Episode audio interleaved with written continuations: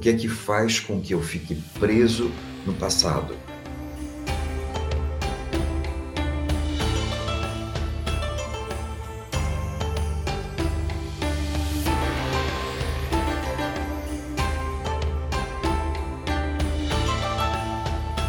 Você já viu que às vezes as pessoas falam uma coisa comigo assim, tipo, nossa, parece que tem alguma coisa que está me travando nesse momento da minha vida. Acho que você conhece pessoas que parece que tem alguma coisa que trava ela. Às vezes é uma sensação de não confiança, às vezes é uma sensação de não se dar o devido valor, não. E aí parece que tem alguma coisa que a gente vem carregando de lá de trás que parece que acaba impedindo a gente de ir lá para frente. Parece que muitas vezes a gente vem trazendo medos do passado e esses medos, eles vão revivendo situações que já passaram. Então, por exemplo, você já viu alguém dizendo uma frase mais ou menos assim: é, Eu tenho muito medo de subir no palco, eu tenho muito medo de falar em público. E às vezes, quando você pergunta para a pessoa, você já falou em público alguma vez? Não, mas com certeza, se eu for falar, eu vou ficar com, com muito medo. Tem pessoas que alimentam medos imaginários, medo de situações que ela não enfrentou. Por exemplo, não tem pessoas que você conhece que às vezes têm medo de dizer não? É, é porque em algum momento parece que se eu disser não, se pode acontecer alguma coisa de muito pior, e quando a gente vai se dando conta, né? Eu tô com medo que aconteça alguma coisa que nunca aconteceu. É, talvez tenha chegado perto, mas nunca tenha acontecido. Além dos medos, tem uma coisa que é como se a gente quisesse provar algo para alguém. Então é essa sensação de ter que provar, ter que agradar, ter que corresponder expectativas. E às vezes eu vou criando expectativas que não são reais. Então, às vezes, eu estou distorcendo a realidade. E aí, nesse momento, quando eu vou, eu fico alimentando isso, nasce de uma sensação. Parece que quando eu precisei de alguma coisa, as pessoas não me deram. E aí eu vou fazendo uma coisa que é ficando numa posição de de quem está se auto-excluindo.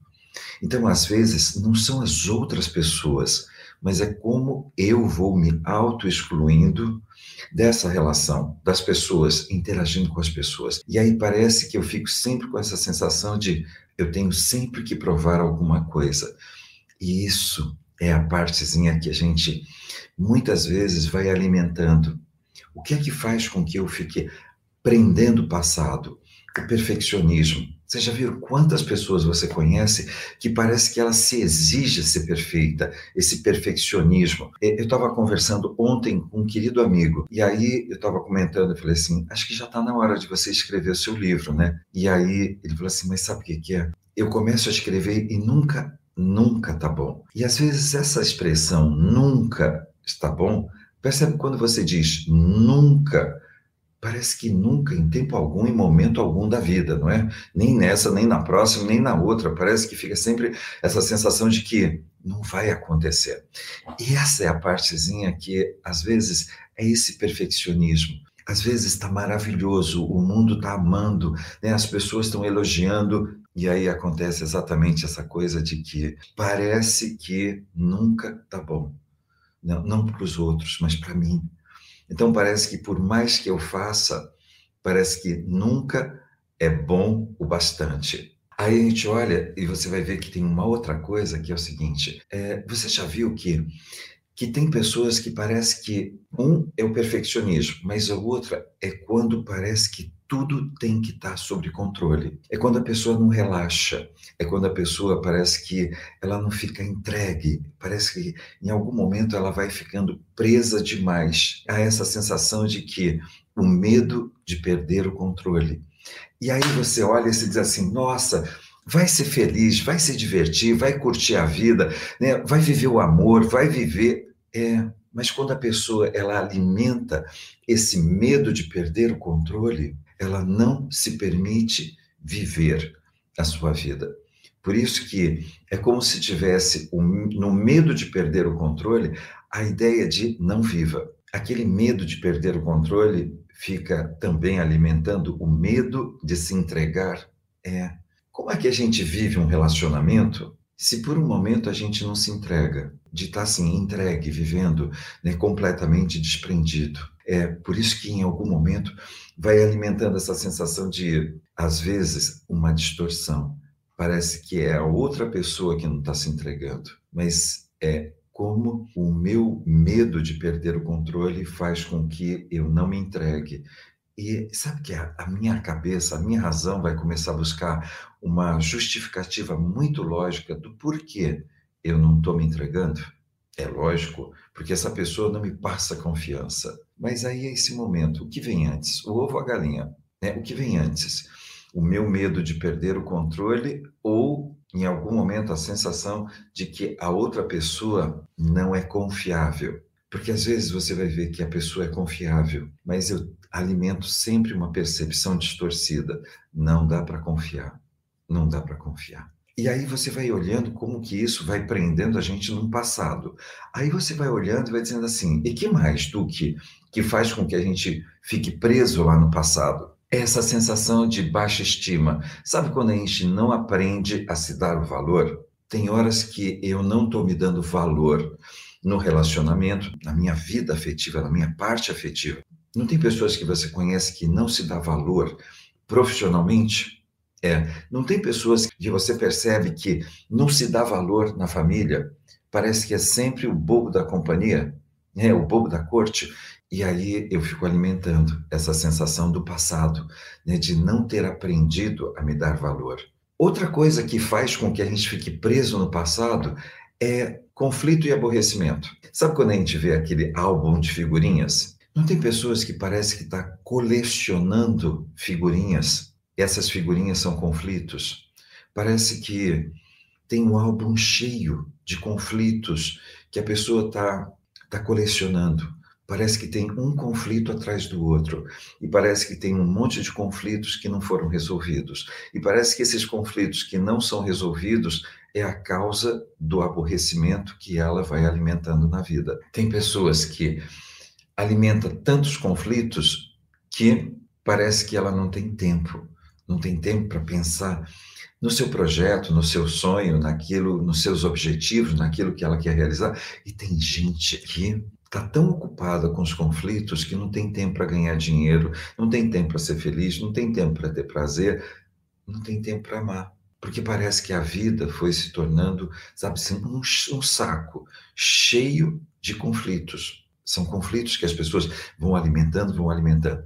Qual é uma das coisas que muitas vezes você vai ver que alimenta demais, vai agarrando, né, como diz os mineiros, agarra demais, né, fica é parado demais nisso é o que é autoagressão. É quando a pessoa ela tem uma postura de se autoagredir. Você fala assim, como assim, Edu? É, você já viu que tem pessoas que às vezes fica brigando consigo mesma? Tem pessoas que ficam brigando consigo. Parece que quanto mais ela briga com ela mesma, mais ela é dura, mais ela é desamorosa. Parece que vai se tornando exatamente, sabe aquelas aqueles capataz, em época de escravo, que ficava com um chicote, né, não fez uma coisa que devia ter feito. Cheque, dá uma chicotada, vai lá, e aí cheque, mais uma sacolejada. Para de se sabotar e vive a vida que você merece. Porque é exatamente esse momento, né, quando a gente vai olhando, medo, esse perfeccionismo, esse querer provar, esse querer controlar tudo, esse, essa dificuldade de se dar valor, é, esses conflitos que ficam sendo carregados, aborrecimentos, e aí parece que a pessoa ela vai se, se autoagredindo. Aí você vai ver as doenças autoimunes. O que são as doenças autoimunes? é o momento em que você está brigando com você. É esse momento em que afetivamente eu estou brigando comigo mesmo. Ao invés de me sentir, de ser uma pessoa amorosa, é, acolhedora. Sabe aquela coisa quando a gente fala assim: o que é autoestima? É autoaceitação, é amor próprio, autovalorização. Todos os autos em que a gente estiver dizendo que autorrespeito, é, isso é eu comigo mesmo. É esse momento que vai fazendo toda a diferença. Absolutamente tudo isso que eu estou falando para você não te coloca dominando, tendo domínio do presente, e muito menos tendo domínio do futuro. Parece que quanto mais eu vou ficando preso nisso, eu vou ficando preso no que no meu passado. Eu começo a ser tão exigente comigo como foram comigo. Né? Eu sou exigente exatamente como fizeram comigo. E eu fico tentando provar como se fosse uma criança, sabe assim, que está esperando a aprovação das pessoas. E tudo isso que eu falei até agora é só para que a gente perceba uma coisa que, assim, como que a gente acaba não vivendo intensamente o presente. Nossa, eu encontrei uma pessoa, vive intensamente presente. Nossa, eu, eu entrei agora numa, numa empresa, num projeto, em, ótimo, vive o presente. Eu vou para as perguntas e depois eu vou falar exatamente essa coisa do poder pessoal. Vamos viver esse poder pessoal hoje, agora, nesse momento conflitos. É incrível, né? Porque tem conflitos que nós estamos vivendo hoje que parece que estão conectados diretamente com coisas que nós vivemos lá na infância. Isso é, aquelas mesmas experiências de desamor, aquelas mesmas experiências, é como se a gente estivesse se sentindo não aceito, é como se a gente não se sentisse protegido, acompanhado, né, amparado, é como se a gente não se sentisse valorizado, aquelas amarras ocultas, em algum momento é como se a gente estivesse vivendo os nossos pontos cegos. Parece que o tempo todo nós estamos para fazer um grande acidente, uma grande coisa, porque porque parece que tem algo que eu não estou vendo. Não tenho amigos, não me identifico, com sua conversa e atitude. Parece que não pertenço a lugar nenhum. É, eu uso essa expressão, o lobo loba solitário. Ao longo do tempo, eu fui criando um espaço vivencial onde parece que eu vou ficando cada vez mais desconectado do que acontece no meu meio. Quando eu me dou conta, parece que tem eu e o mundo. E aí, às vezes, é como se tivesse uma coisa que que fizesse com que eu não pertencesse. O ponto é que não é que você não pertence, é como se o mundo não é, a, não é o mesmo mundo, exatamente porque falta o seu brilho, a sua luz, o presente que Deus colocou na vida. Mas em algum momento é como se eu fosse tirando a luz e, e me acostumando a ficar na sombra me sinto com uma dependência de sempre estar em um relacionamento, medo de ficar sozinha. O ponto é que quando a gente está dentro da dentro do relacionamento, muitas vezes a gente vai estar alimentando uma sensação de solidão, um medo de perder, um medo do abandono. O medo que eu tenho que aconteça lá fora é exatamente aquilo que eu estou fazendo aqui dentro. É esse momento em que eu preciso muito estar vivendo esse poder. O medo tem sido constante nesses dias de pandemia. Acho que algumas coisas afloraram depois que tive Covid. Sempre que a gente estiver em um meio onde o medo ele começa a ser ativado, nós começamos a alimentá-lo. E parece que quanto mais a gente alimenta, mais as interferências vão se tornando presentes. Eu já vou dar uma dica. Parece que nesse momento eu começo a esquecer de uma coisa, de definir o que eu quero tornar a minha realidade. É como se nesse momento eu estivesse definindo simplesmente aquilo que eu não quero e esqueço de colocar atenção, energia, o meu pensamento, o meu sentimento naquilo que eu verdadeiramente desejo estar vivendo na minha vida. Parece que sempre vivo sempre o mesmo tipo de relacionamento, com mentiras, e não consigo falar com a pessoa. Muitas vezes a pergunta é: aquilo que eu vejo no mundo é aquilo que está acontecendo dentro de mim? O que, que eu não estou sendo verdadeiro comigo mesmo? É como se em algum momento eu estivesse alimentando um medo, um medo de me apropriar de mim mesmo, um medo de apropriar do meu poder, um medo de me apropriar exatamente da minha capacidade de transformar os meus sonhos em minha, em minha realidade. E aí, muitas vezes, parece que aquilo que eu estou deixando de fazer comigo é exatamente as pessoas que eu vou encontrar, pessoas que parece que não se compromete comigo. Aí aquele entre aspas, Da mesma forma que eu não estou me comprometendo em viver uma dimensão grandiosa de mim mesmo. Como lidar com a autossabotagem? A sabotagem é exatamente uma forma que nós encontramos ao longo da nossa vida de nos protegermos do que a gente se protege das coisas que das coisas boas da vida. É que nem sempre coisas boas elas não são ameaçadoras. Por exemplo, o que de pior pode acontecer se você tiver sucesso, reconhecimento e as pessoas começarem a idolatrar você e dizer assim: nossa, como você é incrível, como você é fantástico? É essa hora que começa a aparecer uh, a síndrome do farsante. É como se a pessoa não se sentisse realmente brilhante. Isso, eu só estou dando um pequeno exemplo, como na vida. Muitas vezes a gente vai se protegendo do perigo que é concretizar tudo aquilo que a gente quer. Engordei muito, passei a ter fibromialgia, viu? Com a sensação de que eu estou me punindo. Tem relação? Tem. Tem a ver, sim, com essa sensação de você estar se punindo. Só que tem uma sensação muito, muito mais intensa que é, é uma crença que a gente vai, que vai carregando que é assim, é, não pode ser fácil, tem que ser difícil, tem que ser complexo, parece que tem que ser doído, tem que ser. E aí, quando a gente vai se dando conta, é, parece que a gente está preso demais, não na realização, mas no esforço. Parece que a gente fica muito, muito mais, gastando muito mais energia em tentar do que em realizar. E é esse momento que parece que a gente vai colocando mais pressão dentro de nós. Saboreie, desfrute Permita que a vida seja leve, né? permita que você se sinta feliz, realizando e percorrendo o teu caminho. Me considero uma mulher extrovertida e quando é para me entregar para um homem fico desconfiada e travo. Muito provavelmente a figura masculina que representou é, alguém que muito especial na sua vida, pai, a sensação é que houve uma uma decepção, uma, uma frustração e parece que essa pessoa te machucou. E aí o que, que acontece? Parece que quando a gente entra num relacionamento, é como se a gente estivesse esperando que isso fosse acontecer de novo.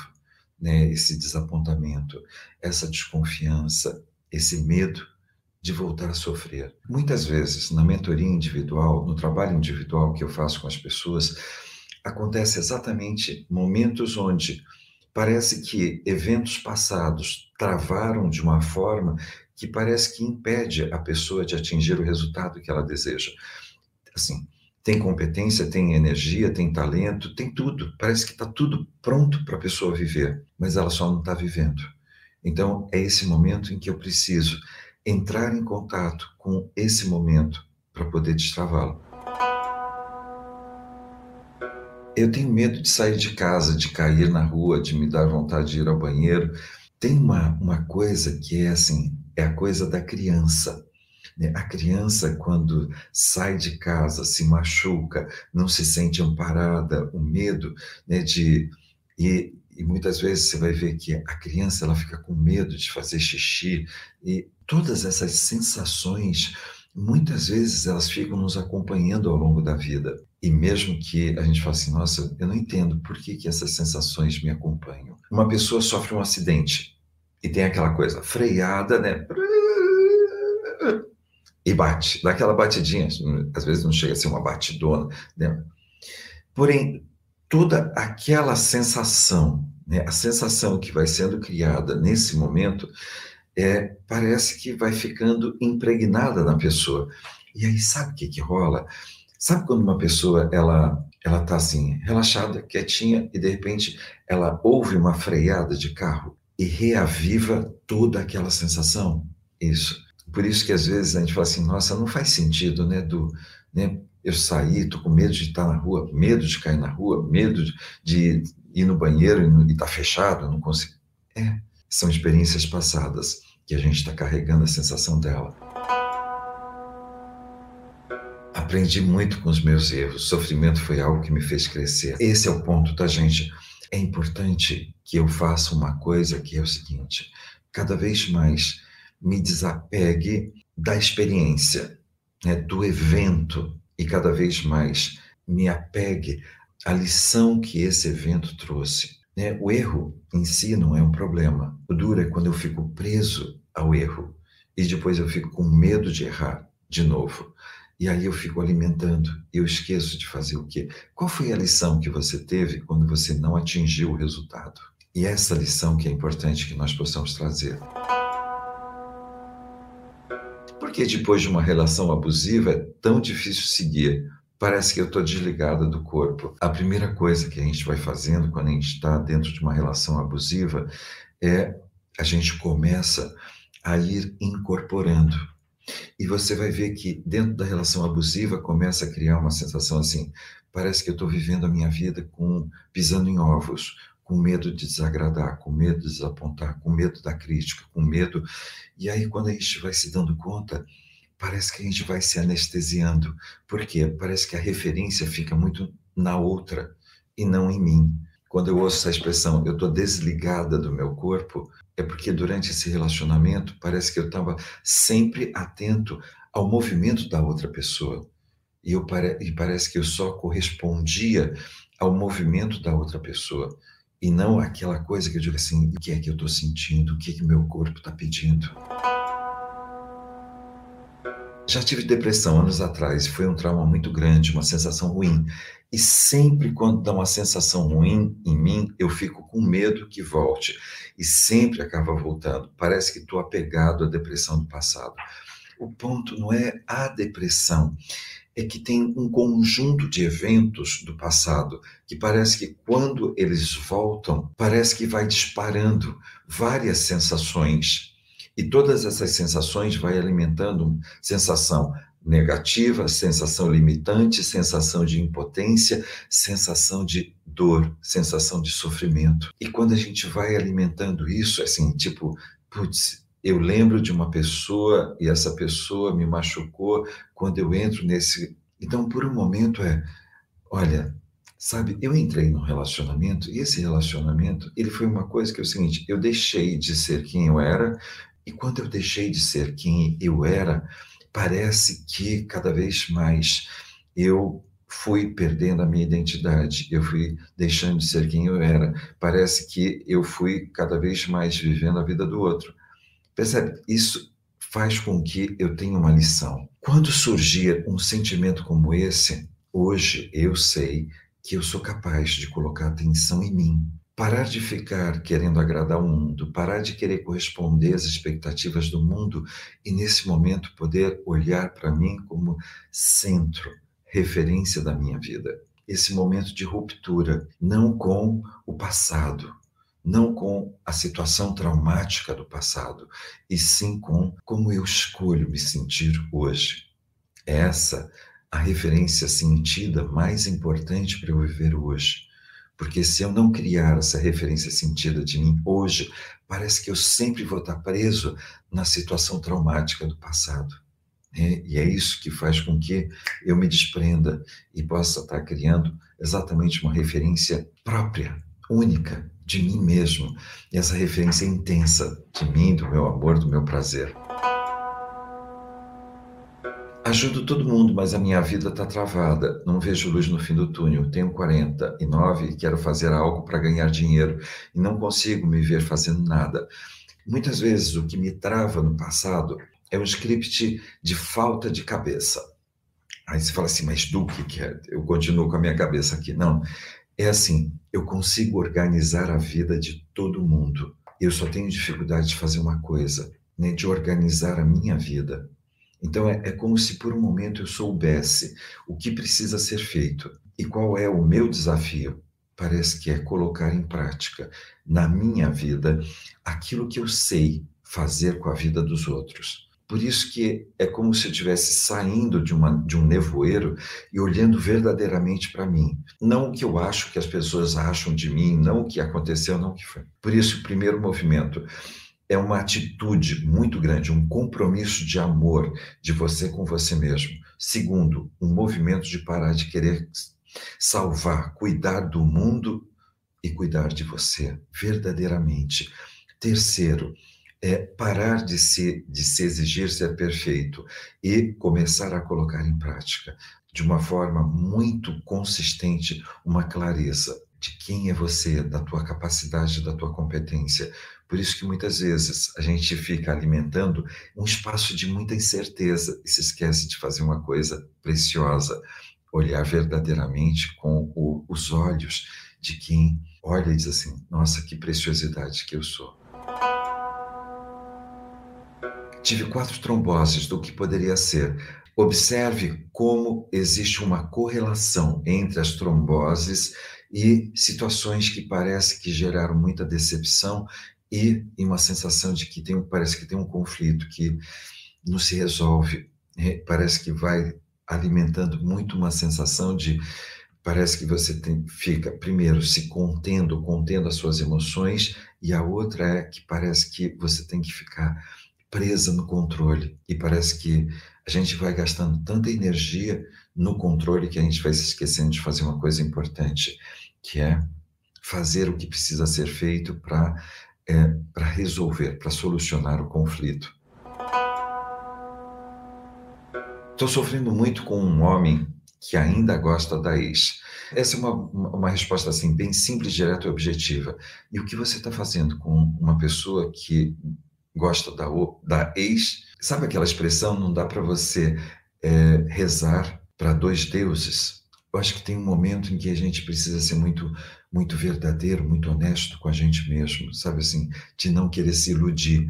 E é, essa é uma das coisas que às vezes tem pessoas que falam assim, mas sabe que a pessoa, ela falou para mim uma coisa que assim, que ela era muito complicada, que ia me fazer sofrer. E eu olhei para ela e falei assim, o que fez você não acreditar na pessoa? Não, não, mas eu achei que ele estava simplesmente querendo né, ser legal. Eu falei assim, ele estava sendo honesto, verdadeiro. Agora, o que faz você, apesar da pessoa dizer que você vai sofrer e que a pessoa, você continuar com isso? Tem uma pessoa intensa disponível para viver você. Quando a gente se coloca como reserva, como aceitando menos do que a gente merece, é esse momento em que a gente acaba não sendo valorizado por quem nós somos. Medo da felicidade, primeiro, felicidade precisa que a pessoa ela esteja conectada com ela. E é por isso que muitas vezes a pessoa não tem nem medo da felicidade, porque ela não sabe o que significa estar conectado consigo mesmo, né? Tá verdadeiramente se amando, porque quando quando esse estado começa a acontecer na vida, a pessoa ela começa a fazer uma coisa que é, ela começa a lidar verdadeiramente consigo mesmo. Porque eu não consigo esquecer alguém que eu não deveria mais lembrar. O que impede você hoje de ser feliz? O que impede hoje de você se abrir para viver intensamente aquilo que você merece? É que tem um, um script que parece que está alimentando uma ideia de que você não foi amada antes, você não é amada agora e você não vai ser amada depois. E aí o ponto é, enquanto esse script estiver sendo alimentado, a gente vai esquecendo de fazer a coisa mais importante, parar e verdadeiramente deixar de ser a pessoa que está se distanciando de si mesma. Essa sensação de que eu preciso de alguém, eu não preciso de alguém, eu preciso primeiro de mim mesmo. E aí depois me abrir para viver o espaço com as outras pessoas. Como lidar com o medo da doença do alcoolismo que é incurável? O ponto é, é que é importante a gente compreender o, qual é o passo anterior, qual é o gatilho que faz que dispare esse movimento de me colocar dentro do alcoolismo. Isso é, você imagina, o alcoolismo é uma ação de autoagressão, né? Autoagressão. E quando eu estou dentro dessa autoagressão, eu vou tentar me anestesiar o máximo possível. Quando eu estou me anestesiando o máximo possível, parece que eu me distancio do problema. Vamos deixar aí em passado e vamos viver o nosso poder pessoal? É. Você já viu que tem pessoas que ainda hoje não se comprometeram verdadeiramente com o que é, com o seu autoconhecimento. É como se a gente estivesse dizendo assim: eu sei, eu sei que tá, eu estou com uma unha encravada, inflamada, tá com pus, tá doendo, eu não consigo mais andar, eu não consigo nem respirar, porque já dói o meu pé, dói a minha unha encravada, e a pessoa continua reclamando da unha encravada, reclamando que está doendo, reclamando que está impedindo ela de viver, impedindo ela de caminhar pela vida, e, e o que, que ela está fazendo? Ela continua reclamando, esquece de fazer o que precisa ser feito. Nessa hora a gente diz o quê? Ai, Du, mas vai doer se eu fizer, se eu, se eu for fazer agora para tirar a unha encravada. Doer é quando a pessoa passa a vida inteira presa nessa dor de unha encravada que parece que está impedindo ela de caminhar pela vida. Quando é que você vai se apropriar do seu poder? Quando é que você vai se apropriar dessa intensidade que está dentro de você, dessa energia de ir além? Uma pessoa fala assim, Du, mas como é que eu faço para parar de, de me sabotar? A primeira coisa, todos os dias, quando você acordar pela manhã, qual vai ser o seu compromisso? Vai ser um compromisso ordinário Sabe aqueles que as, todo mundo diz assim, ah, o ano que vem vai ser um ano maravilhoso, fantástico, tá saindo. E termina o ano e o ano foi medíocre, porque simplesmente a pessoa esqueceu de fazer uma coisa muito importante, se comprometer em fazer o que precisa ser feito. E é esse momento em que eu preciso fazer uma coisa. Quando eu falo de medo, eu preciso aprender a lidar exatamente com os meus medos, com as minhas limitações. Eu não posso passar o resto da vida tendo medo de confrontá-lo, de enfrentá-lo, de ir além dos meus medos. Eu não posso ficar preso o tempo todo dentro de uma atitude desamorosa, de exigência de perfeição, quando na verdade eu nunca vou ser perfeito. É como se eu exigisse uma coisa que simplesmente vai travar minha vida inteira. E eu vou terminar minha vida sem nunca ter sido perfeito. É, nem você, nem eu, nem nós, porque simplesmente não vai acontecer. Porque nós somos humanos falíveis, imperfeitos. E é lindo, e é perfeito isso. E é por isso que, assim, não é, não é alimentar o medo de errar, e sim o compromisso com o resultado. Né? Por isso que quando uma pessoa fala assim, você errou, eu digo, eu ainda não cheguei no resultado. Né? Isso não significa que eu tenha que estar tá parando, significa que eu ainda não cheguei no resultado. Se eu continuar fazendo a mesma coisa, o não resultado vai ficando cada vez pior. Então é esse momento que eu preciso me perguntar verdadeiramente: o que, que eu estou deixando de fazer? Né, que quando eu deixo de fazer, a minha vida vai ficando do jeito que eu não quero.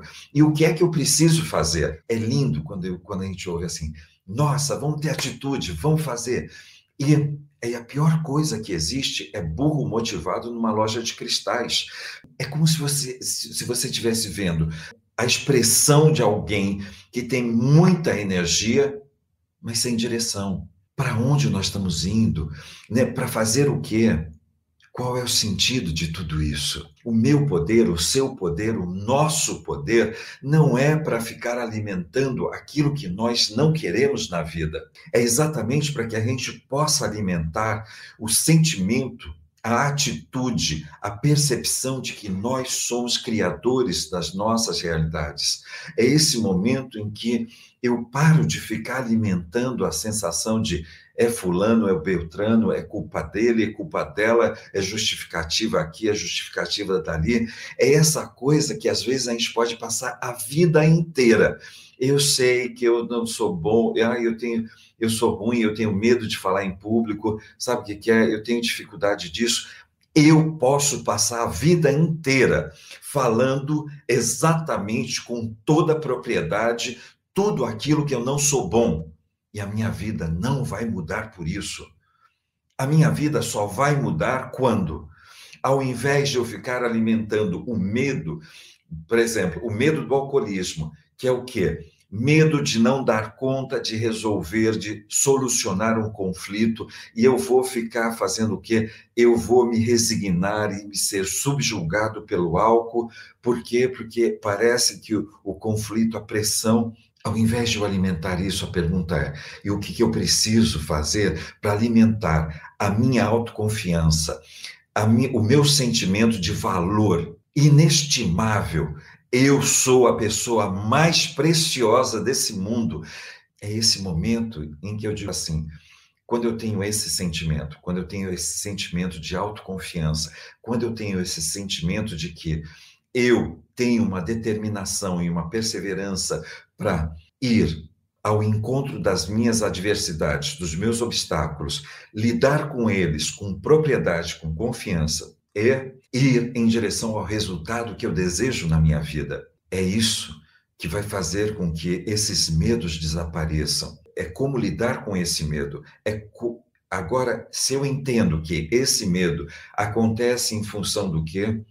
De dificuldade de lidar com o conflito, dificuldade de dizer não, com dificuldade de. Se eu estou agora me sentindo mais confiante, com mais valor para dizer não, basta, chega, nunca mais. Percebe que agora eu não estou alimentando o conflito, eu não estou alimentando o medo, eu estou alimentando solução na minha vida. É esse momento em que nós começamos a transformar completamente aquilo que nós somos. Sabe assim, é como se agora você estivesse utilizando a tua mente, o teu coração, a tua alma para transformar exatamente tudo aquilo que está acontecendo ao teu redor. Tem pessoas que dizem assim, Du, mas eu quero ganhar dinheiro. Ótimo, então vamos fazer todo o dinheiro que você deseja e merece ter. Como? Você já viu alguém que tem uma atitude é, resignada, sem confiança, sem valor, ganhar dinheiro? Em algum momento é eu estou alimentando exatamente o que? A realidade da escassez. Deixa embora o passado. Agora, vamos viver verdadeiramente esse poder pessoal. Às vezes a gente fala assim, putz, como é que alguém tira a própria vida? É, aí você fala assim, nossa, eu tenho, eu morro de medo que isso aconteça comigo. Sabe o que precisa? A primeira coisa é eu tenho que aprender a me virar sozinho, me excluindo da vida. Eu vou me autopunindo com solidão, solidão, solidão, solidão, solidão. E parece que chega um momento em que não basta mais a solidão. Eu começo a eliminar o sentido e o significado da minha vida. Deixa isso embora no passado. E o que a gente precisa? Resgata o sentido, resgata o significado. Sabe, mas teve um desgraçado na minha vida que fez. Deixa ele embora. Diz assim, deixa ele embora em todas as dimensões. Foi, ok, evento, deixa um evento. E que é que isso te traz de lição? Você não merece que alguém te jogue, te pise, te, sabe, que te desqualifique. O que é que você merece? Isso. Essa é a lição agora. Essa resposta é a lição. E o que é que você vai fazer quando você acordar amanhã? Exatamente isso. Quando você estiver respirando e os teus olhos abrir, a primeira coisa que a gente faz é o quê? Eu mereço respeito, eu mereço valor, eu mereço amor, eu mereço isso. É esse momento em que a gente vai estar vivendo o nosso poder.